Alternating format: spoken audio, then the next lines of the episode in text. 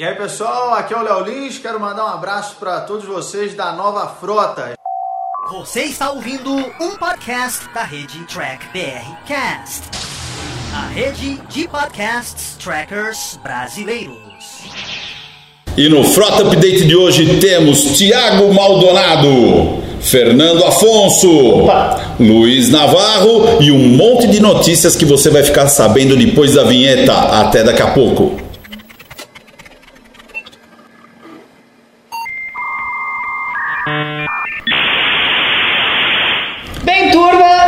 esse Frota Update é muito legal porque pela primeira vez no Frota Update tem um apoio, né, Luiz? Ah, nós temos o apoio cultural hoje de Tatiana Sakelli, diretora nacional da Mary Kay do Brasil. É. Então estamos agradecendo aqui a Tatiana, certo? Obrigado, Pelo apoio, valeu. Nós vamos começar uma série de programas com apoio cultural Isso. e esse está sendo inaugurado por Tatiana Sakelli, área nacional Tatiana Sakelli. É isso Entre aí. lá tem a descrição abaixo, tá bom? Se você quiser saber mais sobre a Tatiana e o trabalho dela junto com a Mary Kay, você procura ela nas mídias sociais no canal dela que você vai saber como ser uma consultora Mary Kay, você também. É, Exatamente. Então veja aqui abaixo, Tatiana Sakelli, área nacional Mary Kay.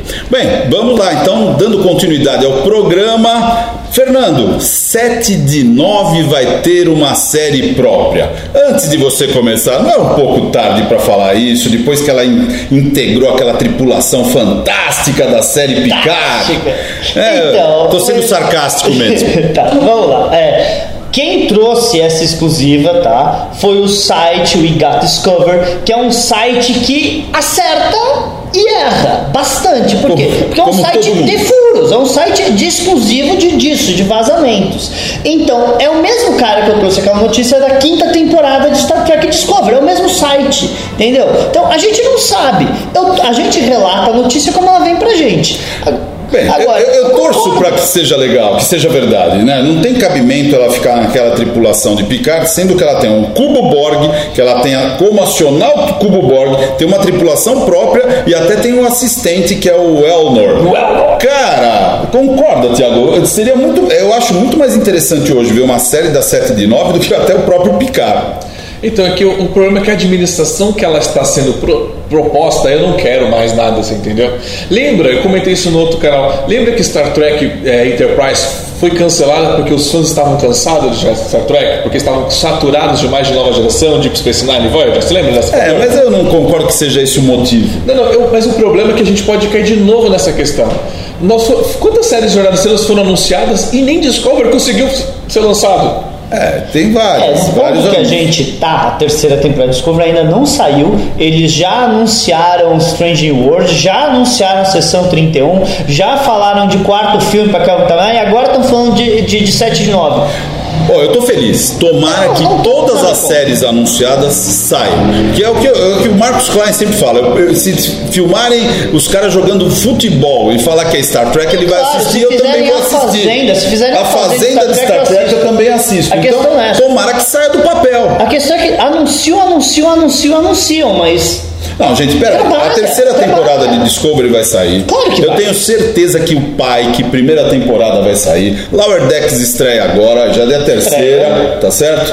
E o Picard, a segunda temporada, vai sair. Querendo ou não, quatro mas- das séries vão sair. Agora vamos lembrar da história de Star Trek. Em 92 e 93, a gente tinha sendo produzido ao mesmo tempo a sétima temporada da nova geração. Nova geração, A Deep Space Nine, sim. pré-produção de Voyager e pré-produção do filme Generations. A primeira temporada da Voyager foi mais ou menos, a sétima temporada da nova geração foi fraca, a primeira temporada da, da, da Deep Space Nine foi fraca e o filme Generations é fraco. Sabe por quê? Por causa que estava todo mundo trabalhando em quatro projetos ao mesmo tempo e ninguém tinha foco. Você não pode colocar quantidade no lugar de qualidade. Você faz uma coisa e vai para outra. Eu, eu entendo, mas isso eu acho que é visão de fã. Quando você faz uma série, você tem uma equipe trabalhando para aquela série. Eu acredito, honestamente, que você não desloca todo mundo para fazer tudo. Isso é falta de organização, entendeu? Então eu acredito que cada série vai, ser, vai ter seu grupo. Não, mas eu até posso concordar com você, mas a gente tem um exemplo de Star Wars. Star Wars decidiu fazer um filme por ano.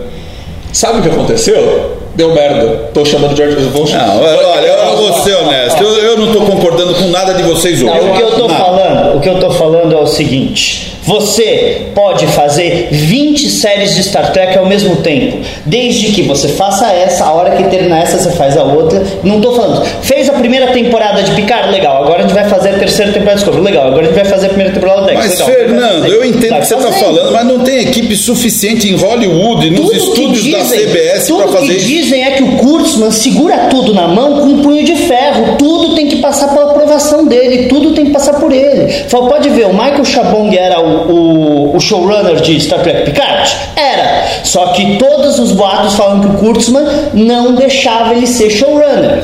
Bem, eu sou um cara que chamaria o Menicoto para ser o showrunner de todas, mas eu sou fã do cara. Mas, bem, vamos, vamos esperar, vamos esperar. exemplo, Eu acho que deu. Voltando a ver a própria história de Star Trek, ah, chegou uma hora que, o, que a galera percebeu que eles não iam conseguir gerenciar tudo, e sabe o que eles fizeram? Chegaram pro Ari Steven Burr e falaram: Ó, cuida de Deep que a gente não consegue cuidar de todo ao mesmo tempo. E sabe o que aconteceu com o Deep?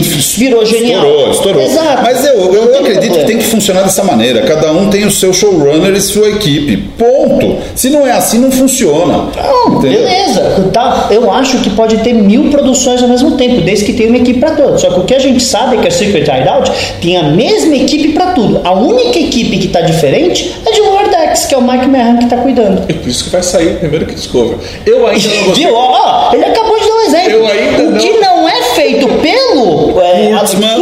Vai sair antes. Por quê? Porque não é a mesma equipe produzindo. Tá, ok. Vamos, vamos Eu esperar ainda isso. não gosto de Discovery, tô querendo gostar, eu não sou hater, eu tô querendo gostar, você entendeu? Eu gosto mais da segunda temporada, apesar que a primeira tem muito mais coerência de roteiro. Eu ainda não gostei de Picard. Assim, me lançar mais um seriado de algo que eu ainda não estou gostando, pra mim, não, eu não vejo, eu não vejo que é um Ó, você tá sendo um fã reclamão do Jornada nas Estrelas, mas tá bom? canal. Fã reclamão, Vamos- chega. vamos- Vamos, vamos- para outro assunto. Vamos cortar. Qual é o próximo, Fernando?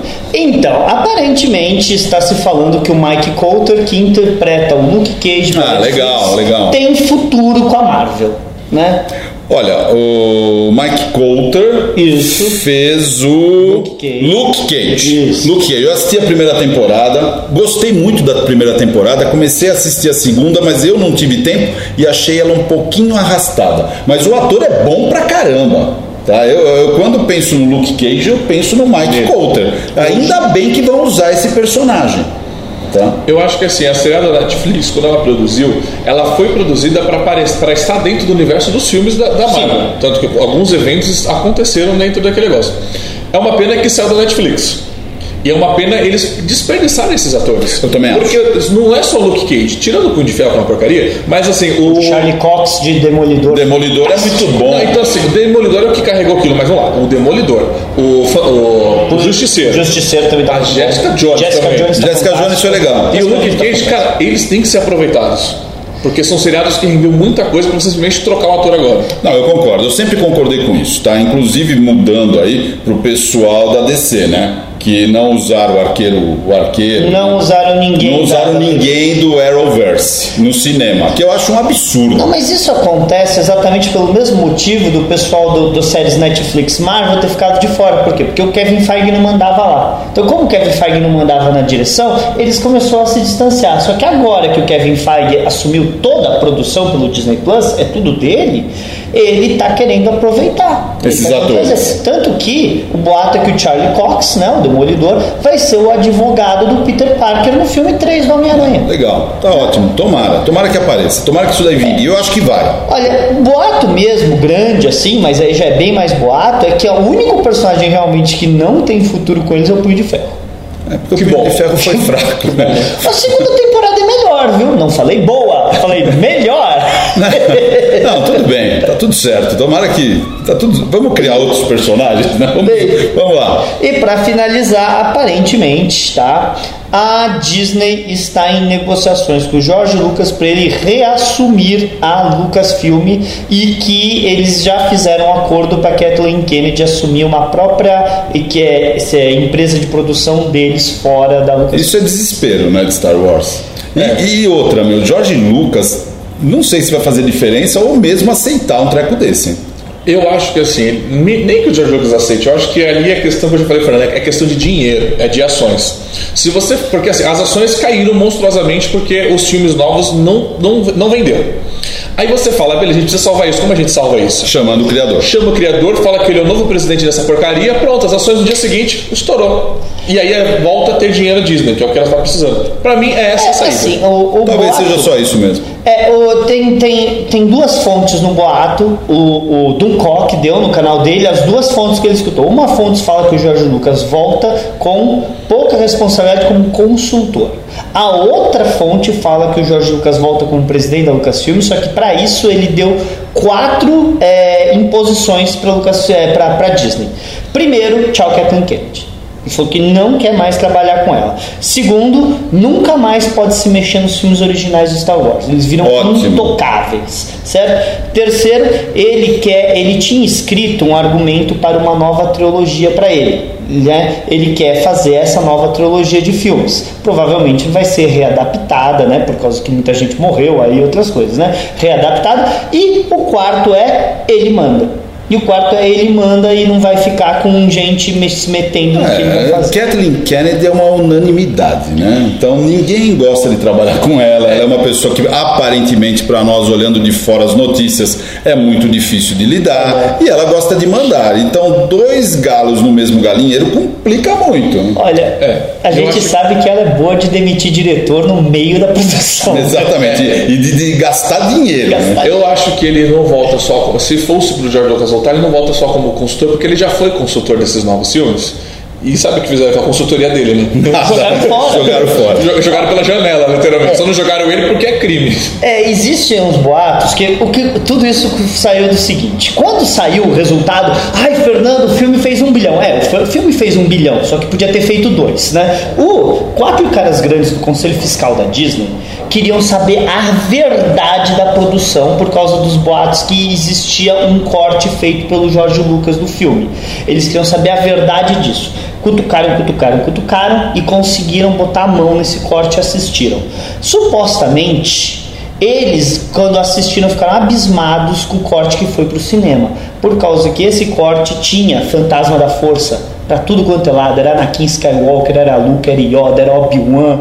Falou que o negócio era louco. Tipo, sabe, no o filme, Ascensão Skywalker é criticado por ser uma montanha russa sem parada, né? As paradas eram cenas que os fantasmas da força iam interagir com a Rey e guiar ela. E isso foi tudo cortado do filme. Por exemplo, supostamente tem uma cena que o Anakin Skywalker aparece para Rey na, no cockpit da Falcon explicando para ela por que, que ela tem que ficar longe do lado negro e como que o imperador sobreviveu, porque até agora a gente não sabe. Quer dizer, corre o risco de nós termos um Lucas Cut igual o Snyder Cut. Certeza. É, Vai ser lançado no DVD. É, eu escutei, esse boato eu escutei no começo do ano, tá? Que a Disney Plus ia fazer um corte do George Lucas dos três filmes para o Disney Plus. E a Kathleen Kennedy vetou sumariamente o corte de George Lucas. É o ego. É, exato, por quê? Por causa que, imagina o seguinte, é, é o problema do, do Snyder Cut. Se o Snyder Cut fizer muito sucesso, o que acontece com a cara do Joss Whedon que fez o coisa? Cara de bobo. Exato.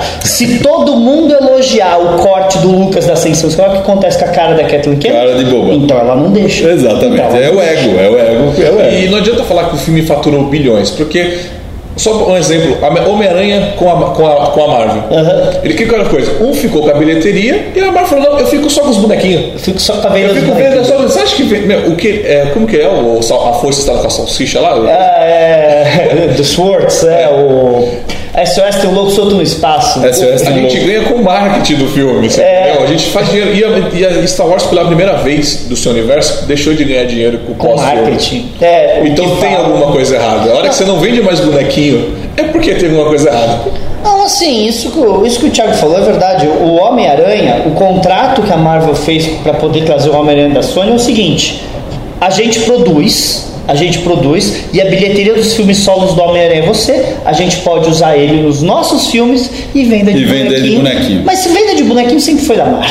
sempre foi. Eu sinto falta de venda de bonequinho de Star Trek, né? Vendeu, tá pouco, tá pouco no mercado. É outro problema, por causa que a empresa que comprou a McFarlane Toys, que tinha comprado a, a, a coisa, tirando a Eagle Moss, a McFarlane Toys, ela quando começou, ela começou a botar a mão na água e, e deu uma desculpinha de que o phaser não ia poder ser, que violou regra dos Estados Unidos e o cara e simplesmente parou. Não tem, você não tem bonequinho sendo produzido. Você tem fã produzindo com impressora 3D. É, que hoje em dia é o futuro, né? Se não tomar cuidado, vai ser isso. Bem, eu acho que ficamos por aqui. Foi um prazer tê-los a bordo. Dê o seu like se você gostou, dê o dislike se você não gostou, mas inscreva-se nesse canal. Nós estamos aqui toda semana com novas notícias, com grandes novidades e, e aguarde nossos eventos. Sem dúvida. E, Nós Thiago, somos o maior clube de ficção científica Mas do Brasil. Deixa o Thiago dar os recados dele, Luiz. Oh, desculpa, é verdade, eu já ia encerrar, o convidado não falou, pô. Dá o trabalho. Vocês estão tretando hoje, vocês acordaram com o Jiraiya. A questão é o seguinte: entre curta o Diário do Capitão, do Capitão, não sei porque eu tô falando capitões. Curta o Diário do Capitão em todas as suas redes e mídias sociais. Lá a gente também faz bastante vídeo ao vivo, lives, nessa interação com o Tracker e com o Nerd, falando de coisa nerd também. É isso. É isso, meu recadinho. Fernando, tem algum recado? Tem. A gente, esse programa aqui também sai em formato podcast ou no canal da Nova Frota ou pela rede Track BRcast. Então, se você quer escutar sem olhar nossa cara, É uma boa opção. Então fiquem ligados, tá? Até o próximo. Tchau, tchau.